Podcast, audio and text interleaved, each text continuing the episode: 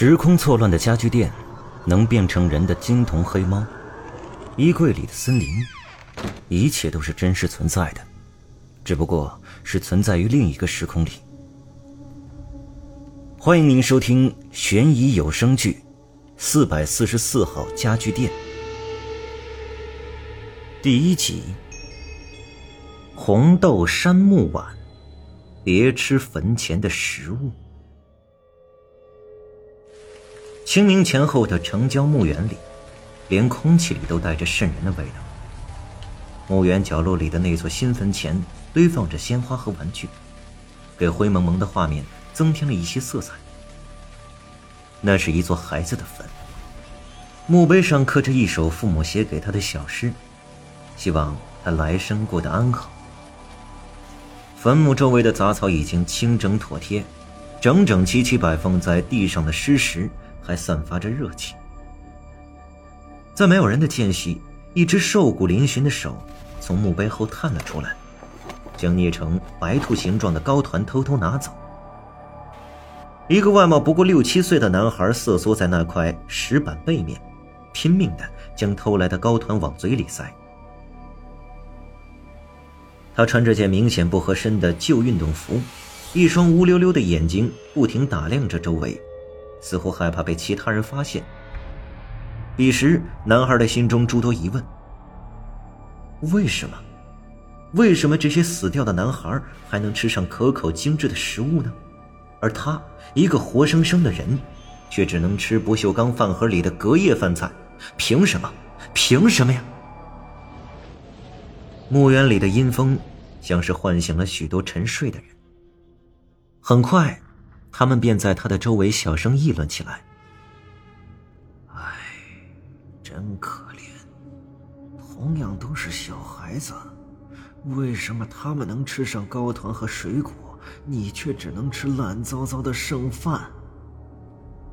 吃吧，把那些全都吃掉，能吃多少就吃多少，反正。那些坟前的食物是不会有人来吃的。看，他的坟前还有大人们特意送来的糖果呢。可你呢？你爸爸给你买过糖果吗？算了，别指望他了。趁没人发现之前，快把那些食物吃下去吧！拼命吃，吃进肚子里就全是你的了。他们摇着头，指指点点，他们叹着气。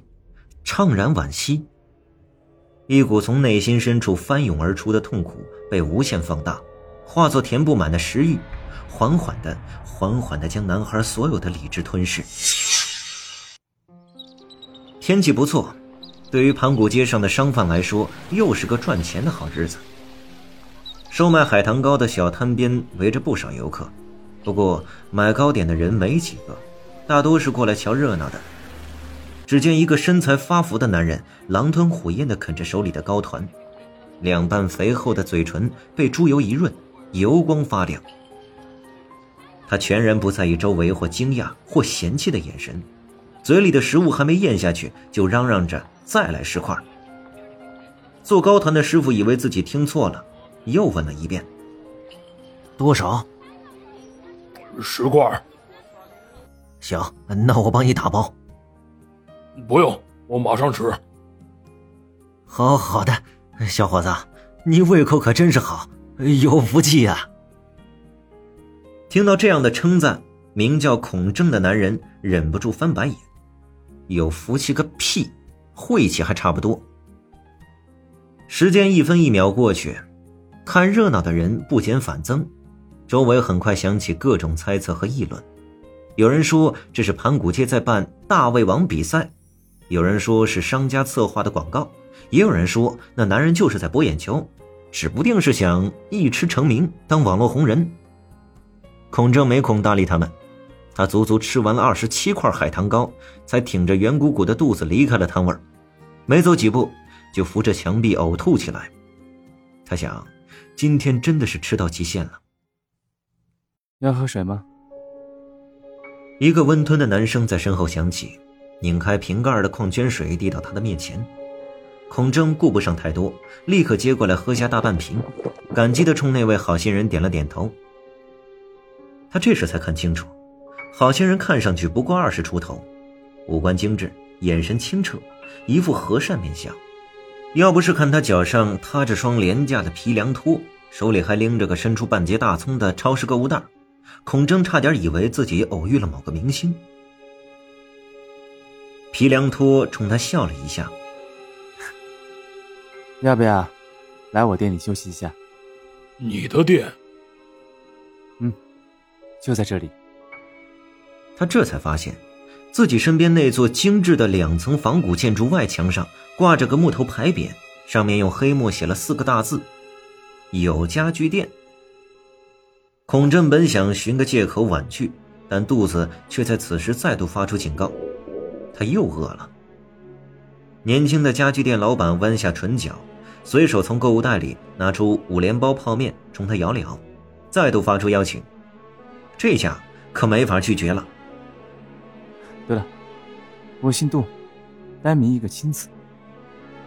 清白的清，轻松的轻，还是有时醉里换青青的青。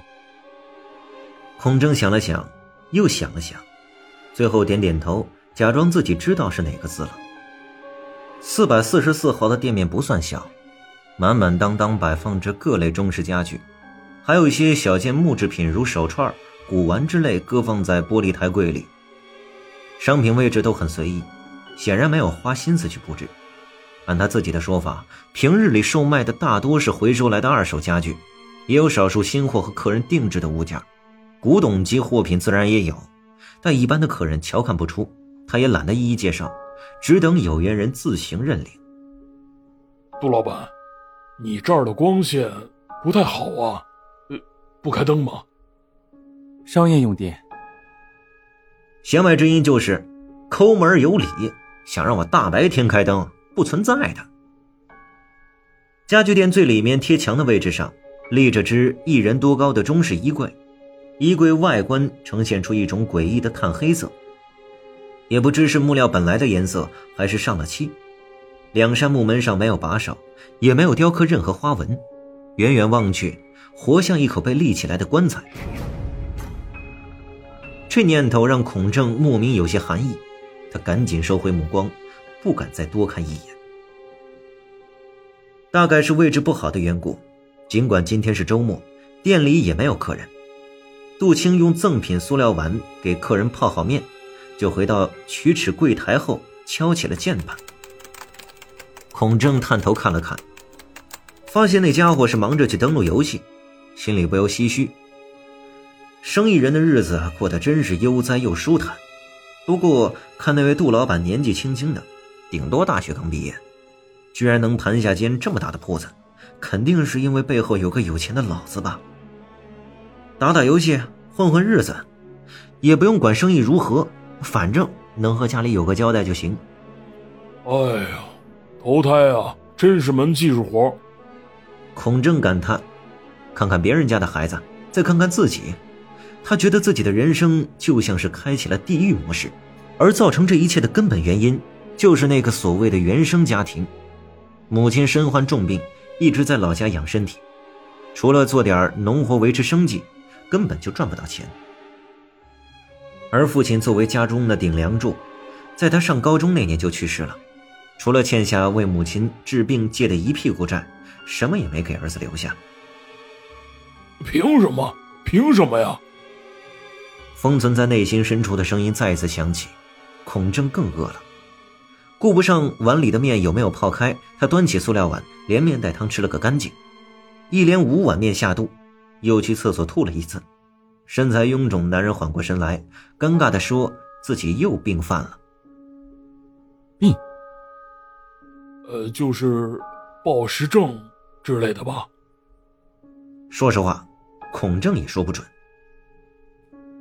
杜青眼睛紧紧的盯着电脑屏幕，手指飞快的在键盘上操作游戏，心不在焉的说着：“可孔先生的症状，看上去并不像是暴食症。”倒像是应了这世间所谓的因果循环呢。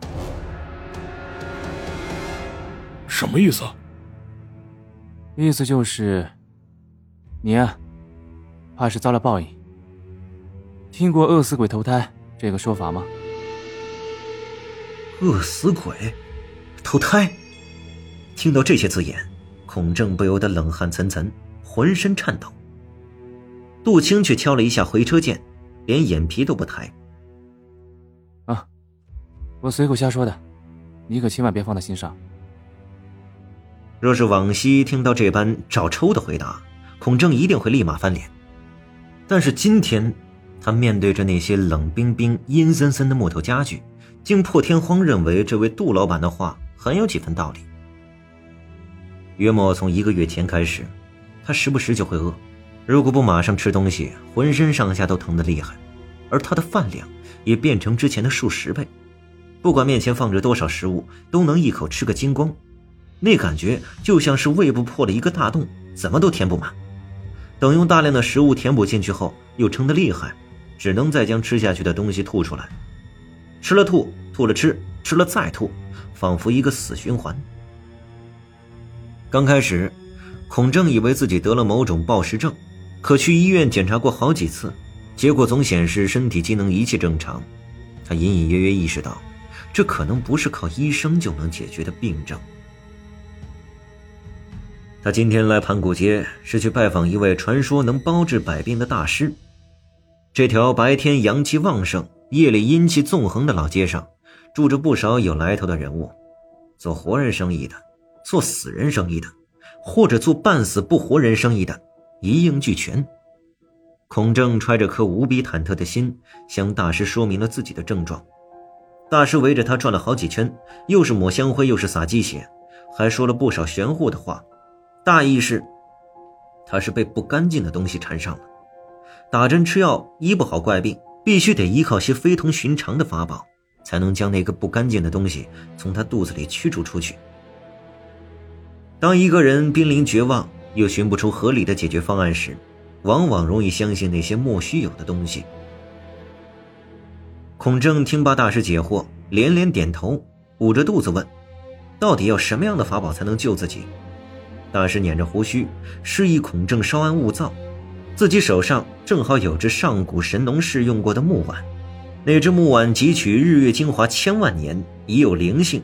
只要用碗盛放食物吃下去，立刻就能净化妖邪。最重要的是，这么一个可以世代相传的宝贝，现在双十一活动价仅需八万元。好在某人肚子糊涂，脑子却不糊涂。察觉到这位大师是个彻头彻尾的骗子后，孔正找个借口开溜了。可大师的那番话却被他牢牢记在心里。上了年纪的木头有灵性，如今又听杜青说起因果报应，便愈发觉得有道理。他忙不迭问：“店里有没有木碗出售？碗越旧越好，木料越有年头越好。”见有生意，杜老板快步走到陈列架旁。在一堆杂物中翻找出一只小巧的木碗，他揪起 T 恤衫衣摆，将碗底灰尘擦拭干净，这才递到孔正面前。这只红豆杉木碗，倒是在我手上有一段时间了。这种木头外红里艳，从落地到成木，少说也要百年，真正算得上是样老古董了。孔先生若是中意。今晚十二点之后，来店里提货。感谢收听，本节目由喜马拉雅和 Storybook 联合出品，作者烟儿，群英说工作室诚意制作。本集出场 CV：东君一八六三，胖之肉包。更多精彩内容，请听下一集。